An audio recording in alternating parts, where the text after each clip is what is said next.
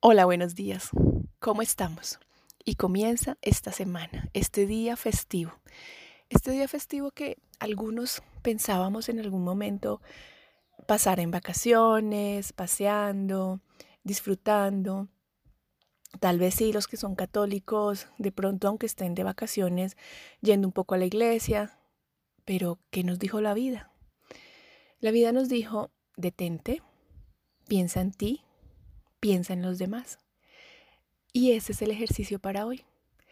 Pensar en ti, perdonarte. Hoy es un día para pensar en el perdón. Y sé que algunas personas, muchas, eh, dicen que no hay nada que perdonar porque todo es perfecto. Y sí, está bien, todo es perfecto.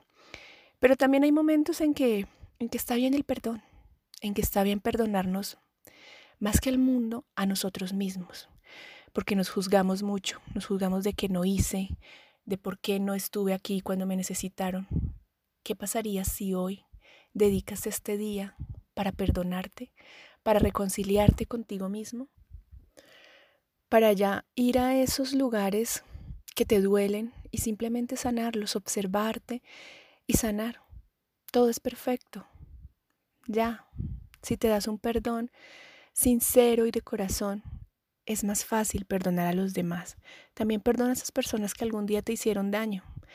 Seguramente no lo hicieron pensando en hacerte daño, sino simplemente teniendo en cuenta que cada persona quiere ser feliz y hace lo mejor que cada persona considera que es mejor. Entonces, este es el momento para reflexionar, para unirte a ti. Hoy deja a un lado tanto hacer hacer oficio, hacer una cosa, hacer la otra y sencillamente dedícate a, escucharte, a escuchar tu alma y a perdonar. Date unos minutos para saber qué es eso que tienes allá guardado que te duele y perdónatelo. Y también date unos minutos para pensar qué es eso que te han hecho, que tú consideras te ha hecho daño y también perdónalo de corazón sin esperar que nadie te lo agradezca. Sencillamente tú, tú mismo con tú mismo. Este es un ejercicio para ti. ¿Qué pasaría si solo por hoy te perdonas y perdonas a los que tú consideras te han hecho daño? ¿Qué pasaría si solo por hoy consideras que todo es perfecto y que puedes seguir adelante con amor y alegría?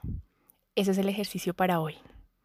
Dedícate un minuto para perdonarte y un minuto para perdonar las ofensas que consideras te han hecho.